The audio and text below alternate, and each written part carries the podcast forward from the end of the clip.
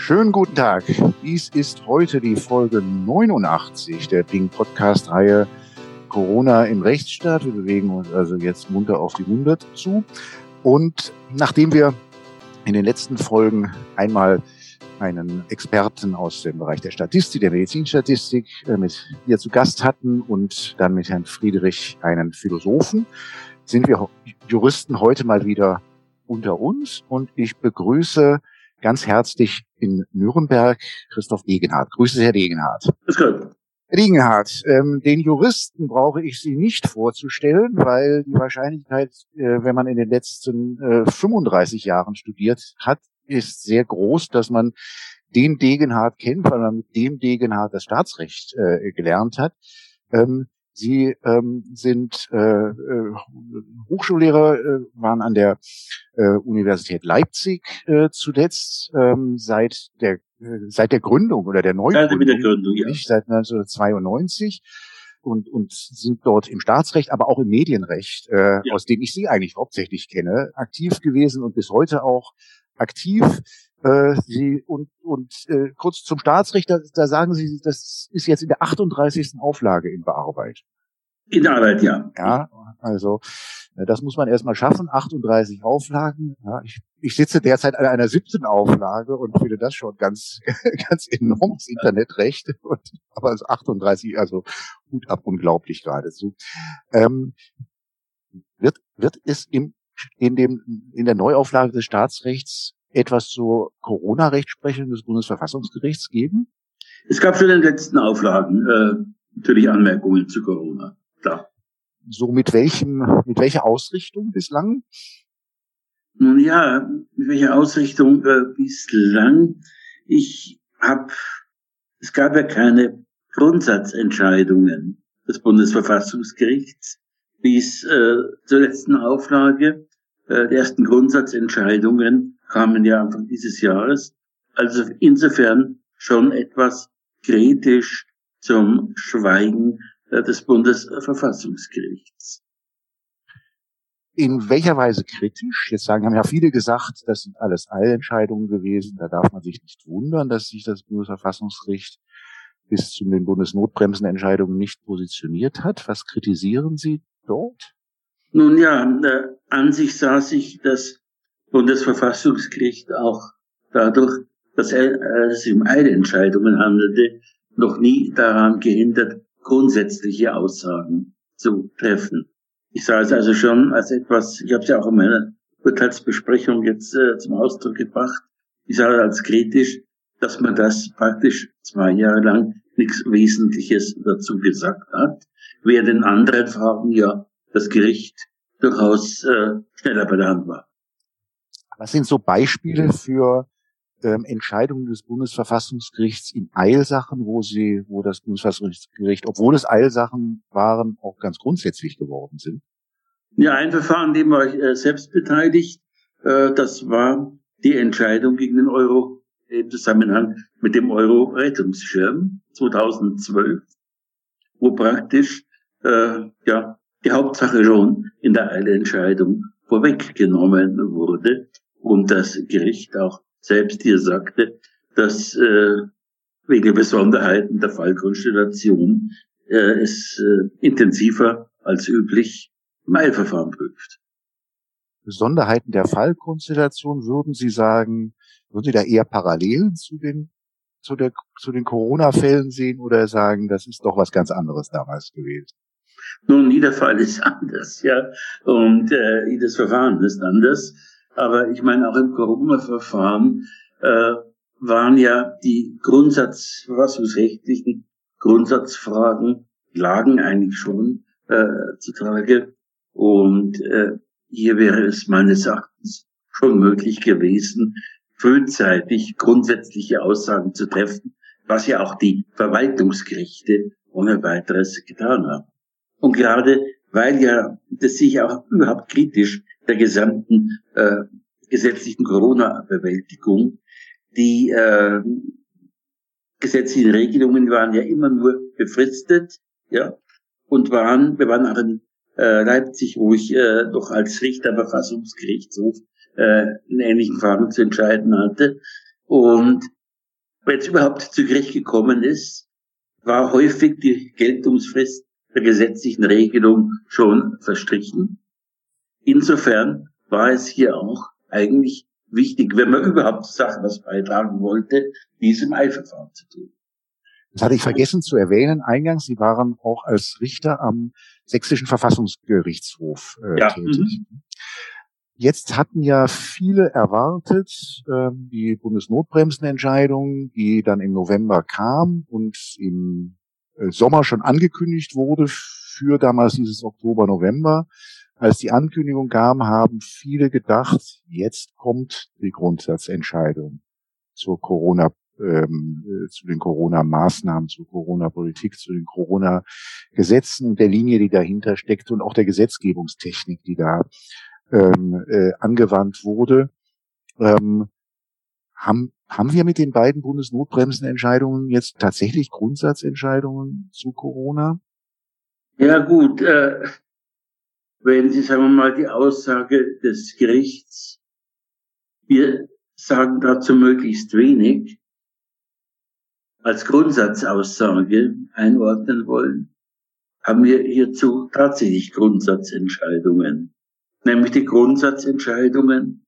Wir halten uns hier raus, so weit wie möglich, und lassen die Politik, lassen den Gesetzgeber entscheiden. Und es kommt nur darauf an, dass er eben ja, ein Konzept entwickelt. Das ist ja von manchen Verfassungsrechtern gelobt worden als ein Musterbeispiel von Judicial Restraint. Ähm, kann man da, da jetzt wiederum auch über Corona hinaus eine Linie erkennen des Bundesverfassungsgerichts, dass man sagt, also anders als vielleicht in vergangenen Zeiten ist es beim Verfassungsgericht jetzt in seiner jetzigen Besetzung so, dass man zurück, größtmögliche Zurückhaltung übt, äh, dem Gesetzgeber in den Arm zu fallen?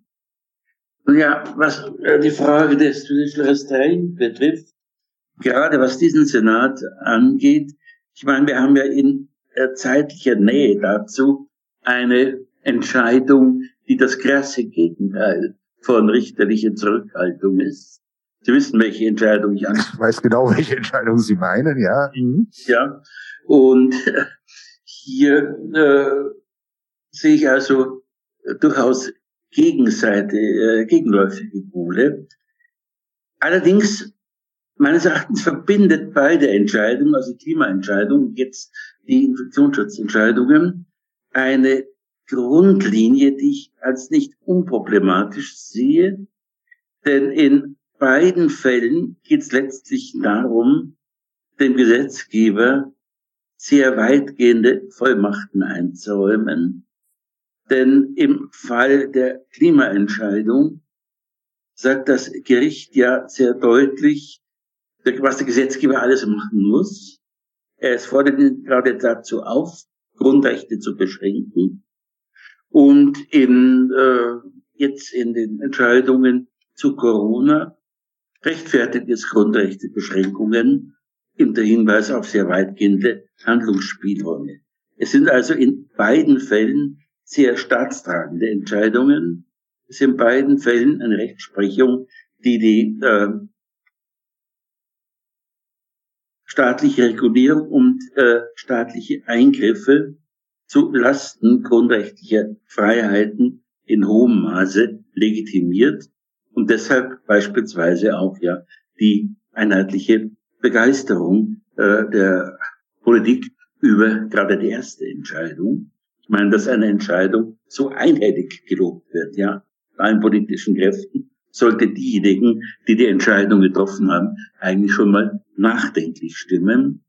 Und wenn Sie vielleicht noch eine andere Fall, äh, einen zitieren darf, in dem ebenfalls gerade das Gegenteil von richterlicher Zurückhaltung und Selbstbescheidung erkennbar war. Es war der Fall, in dem ich auch involviert war als Vertreter einer Beteiligten. Das war die letzte Rundfunkgebührenentscheidung, wo ja auch äh, das äh, Bundesverfassungsgericht wiederum sehr, sehr detailliert, wie schon immer, in die Rundfunkordnung äh, reingegangen ist. Also ich sehe hier keine einheitliche Linie richterlicher Zurückhaltung.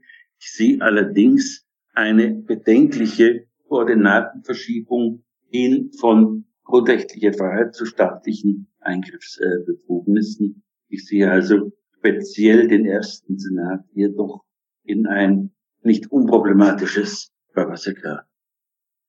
Verbindet die Klimaentscheidung, die ich jetzt natürlich nicht so genau kenne wie die Notbremsenentscheidungen, an denen ich ja auch als Prozessbevormächtiger in einem Fall mitgewirkt habe. Ähm, sie, ist, gibt es da auch eine Gemeinsamkeit bei der Ableitung eigentlich der ähm, gesetzgeberischen Befugnisse aus den Schutzpflichten?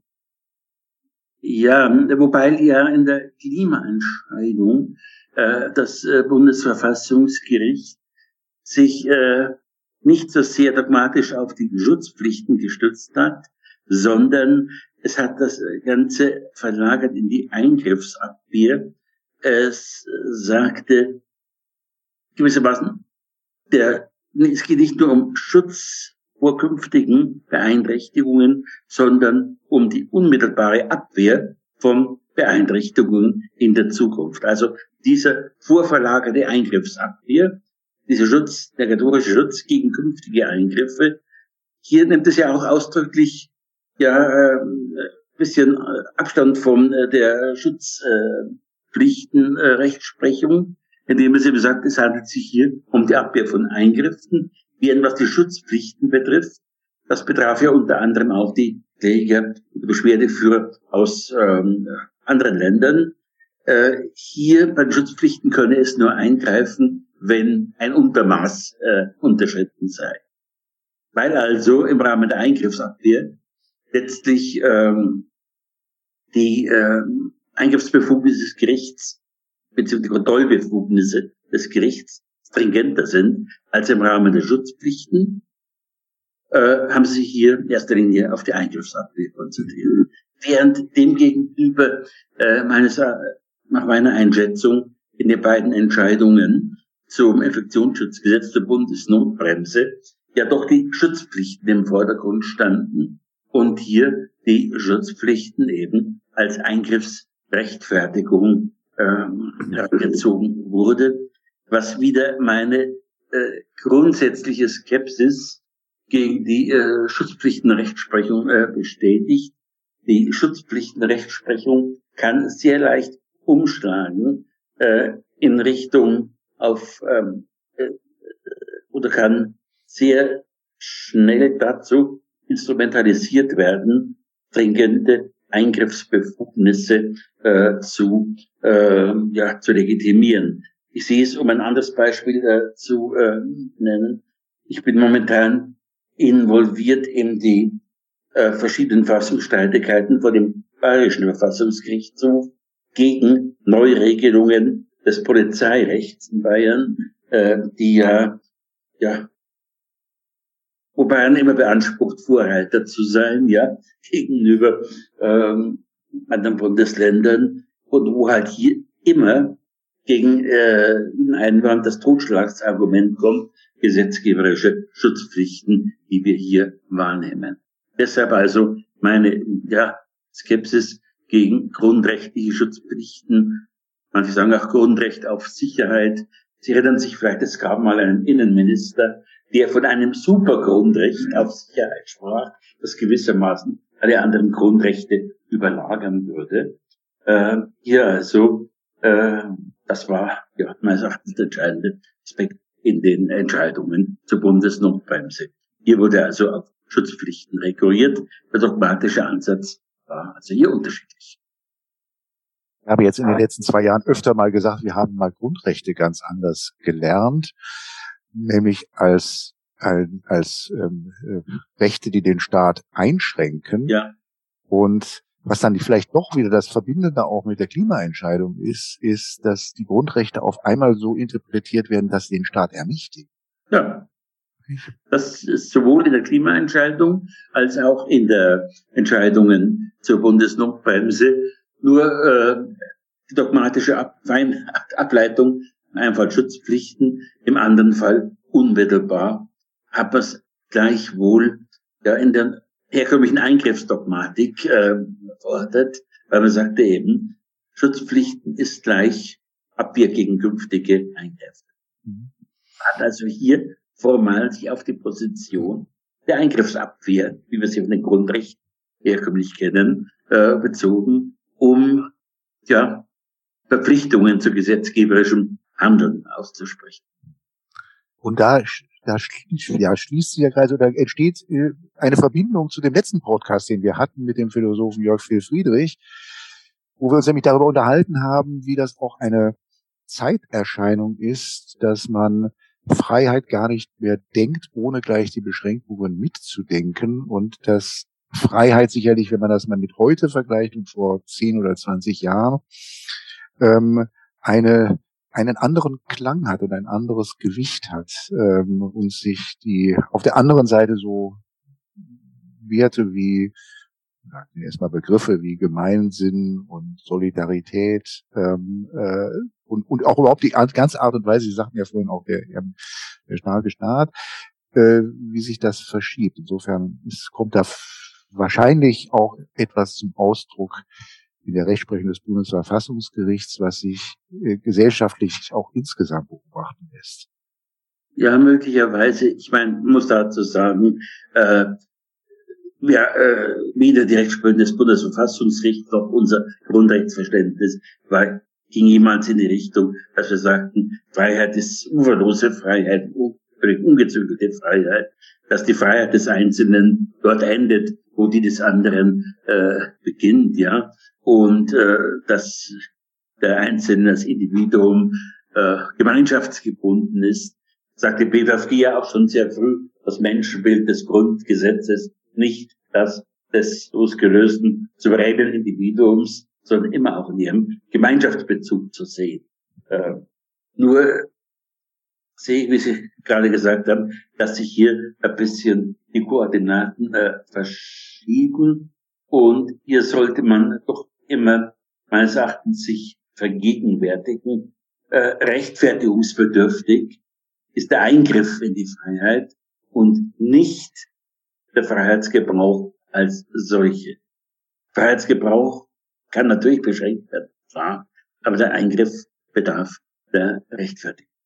Das hat sich meines Erachtens, das beginnt sich oder hat sich schon äh, verschoben, wie Sie ja sagten, gerade in der Corona-Pandemie war der starke Staat doch gefragt oder war mehr ja, Forderung nach dem starken Staat. Und interessanterweise sind ja auch häufig politische, ja, Kräfte oder aus dem Spektrum, die eigentlich sich einer freiheitlichen Tradition äh, verwurzelt sehen, äh, haben ja besonders intensiv für starke Eingriffe und Restriktionen plädiert in dem Zusammenhang. Mhm. Hat das was, also Freiheit weiß man vielleicht ja dann am meisten zu schätzen, wenn man sie mal nicht oder jedenfalls in vielen Bereichen nicht gehabt hat mit ihren ja. 25 Jahren äh, in Sachsen. Ähm, äh, ist das möglicherweise eine Erklärung, warum in den neuen Bundesländern zum Teil auch besonders sensibel reagiert wird. Das ist jedenfalls mein Eindruck immer. Ähm, ich muss dazu sagen, äh, die, ja, die Äußerungen oder die Reaktionen, die wir in den neuen Bundesländern gerade in Sachsen haben, sind für mich eigentlich nicht so recht nachvollziehbar. Und äh, wo man hier eine besonders sensible Reaktion auf Freiheitsbeschränkungen, vielleicht ist das Misstrauen in den Staat dort äh, größer, äh, gegenüber dem Staat dort größer als anderweitig. Denn äh, wir haben ja, können ja beobachten, jetzt nicht nur in Deutschland, wir können das anderweitig beobachten, in Ländern, deren Bevölkerung, sagen wir mal, vom Staat äh, einigermaßen keine allzu schlechten Erfahrungen mit der staatlichen Gewalt gemacht hat in der Vergangenheit, ist das Vertrauen in den Staat vielleicht größer als in Ländern, die eben sehr stark schlechte Erfahrungen mit dem Staat gemacht hatten und die ordnende Kraft ähm, haben. Aber auch hier sollte man sich natürlich auf jeden Fall vor Verallgemeinerungen unbedingt äh, waren. Äh, es gibt da, es existieren da ja viele, wie soll ich sagen, Urteile und Geschehvorstellungen und wir sind oft in Italien dann dort auch bekannt, denn so man sieht, wie eigentlich diszipliniert hier die äh, verschiedenen Restriktionen eingehalten werden und äh, wie vernünftig hier im Großen und Ganzen äh, agiert wird. Da steht dann krassen Widerspruch eigentlich zu der Geschehvorstellung von den ja, äh, anarchistischen und äh, äh, Südländern. Also das muss man auch sehen. Aber speziell die äh, Sachsen betrifft, ich kam es offen gestanden nicht zurecht ja, ja, ist es damit, äh, jetzt damit zusammen, dass sie längere Zeit abgeschnitten waren und gewissen Entwicklungen. Auf der anderen Seite ist es jetzt doch die ganze Generation verstrichen seit äh, der Wende. Ich muss dazu sagen, ich war während meiner Zeit in Sachsen, in erster Linie in Leipzig tätig. Und Leipzig ist eine Großstadt, eine einigermaßen weltoffene Großstadt wie andere auch. Das können Sie vermutlich nicht vergleichen mit dem äh, hinteren Osterzgebirge. Mhm. Aber die Erklärungsmuster, die ich dafür höre, für diese In Sachsen, überzeugen mich im Grunde alle nicht. Zurück zur Bundesnotbremse noch einmal ja. kurz. Am, am Ende der Entscheidung zur Bundesnotbremse heißt es fast tröstlich im letzten Absatz, also das Vorgesagte gelte ja nur in einer äußersten Gefahrenlage. Ja. Was halten Sie von diesem letzten ich halte Absatz? Diese Formulierung für ein Danach-Geschenk des Bundesverfassungsgerichts.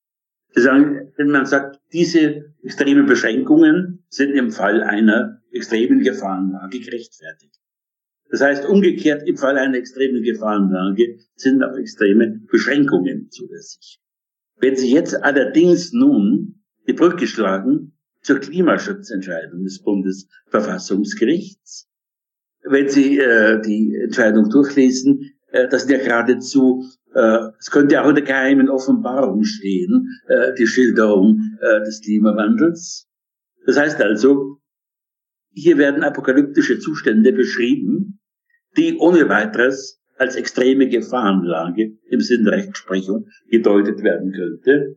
Also heißt es im Grunde nichts anderes, als dass in derartigen Fällen äh, etwa auch Klimaschutz durchaus extreme Beschränkungen zulässig sind. Ich halte das also nicht für ein Art ja, tröstenden oder versöhnenden Abschluss, sondern ich halte das im Gegenteil für ein relativ gefährliches Offenhalten weitergehender staatlicher Eingriffsbefugnisse. Ich sehe also diesen Schlusssatz außerordentlich kritisch. Zumal sich das Bundesverfassungsgericht ja auch nicht der Mühe unterzieht, einmal zu sagen, welchen abstrakten Kriterien äh, es eigentlich meint für eine äußerste Gefahrenlage. Auch das ist richtig, ja. Äh, hier ist auch, halte ich für sehr heikel, dass die Entscheidung, ja, und auch hier sich zwei ja, unterschiedliche Verhaltensweisen, wenn sie in der Klimaschutzdebatte waren, zahlreiche Verfahren äh, anhängig. Man hat auf ein klärendes Wort gewartet, das lange nicht gekommen ist. Zu den Klimaschutzklagen kam das Ganze ja doch eigentlich relativ überraschend. Vor allem, und das halte ich für ein Manko, es ging keine mündliche Verhandlung voraus.